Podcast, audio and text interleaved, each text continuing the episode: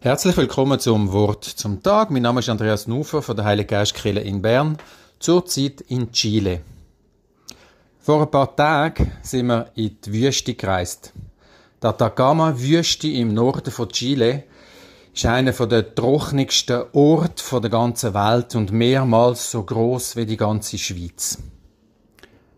Bei der ersten Einfahrt nach der Halbwüste in die Wüste, etwa nach 50 Kilometern das erste Haus, und mir fragt sich still, wenigstens ich, wer wohnt da? Mitten in der Wüste. Von was leben die Leute? Was machen die? Ein bisschen weiter, nochmal 100 Kilometer, eine erste grosse, riesige Kupfermine. Und ich sage zu der Maria neben mir, eigentlich ist doch das noch gut, dass man Kupfer da abbaut, was sowieso nicht ist. Da kann man nicht viel kaputt machen. Natürlich, der Berg, der Wüstenberg neben der Straße ist praktisch völlig abgebaut und riesengroße Lastwagen fahren vorbei, riesengroße Tracks mit ganz, ganz grossen Mengen Stein, Bröcke, Sand, wo da abgebaut werden.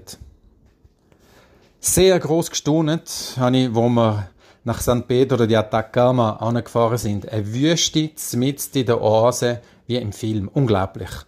Ausgestiegen dann haben wir gesehen, ein Flüssli fließt mit durchs Dörfli. Dort, wo wir untergebracht sind, hat sogar ein Schwimmbad.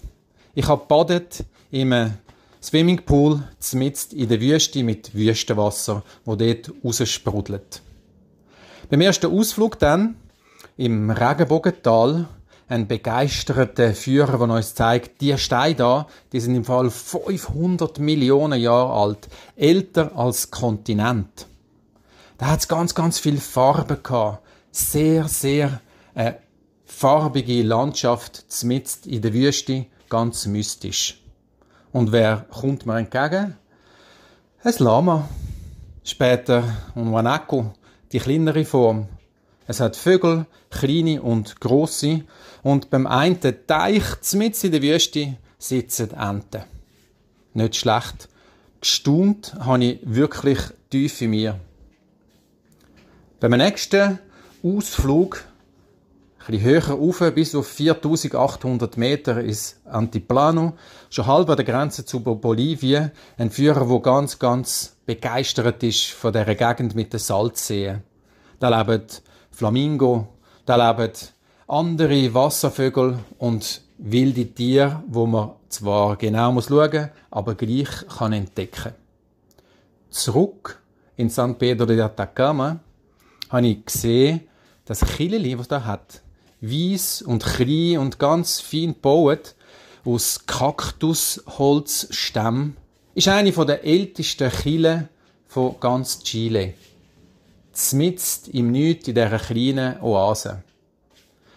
Und irgendwie, nach dem Besuch, habe ich wieder neu müssen entdecken, wieso bin ich drauf gekommen, dass da nichts ist. Auch da wohnen Menschen seit Jahrtausenden von Jahren. Auch da gibt es Leben. Und eben, ich habe es vergessen, aber es ist mir wieder ganz bewusst worden. Manchmal entsteht das Leben genau dort, wo nichts ist. Manchmal entsteht das Neue aus der Wüste.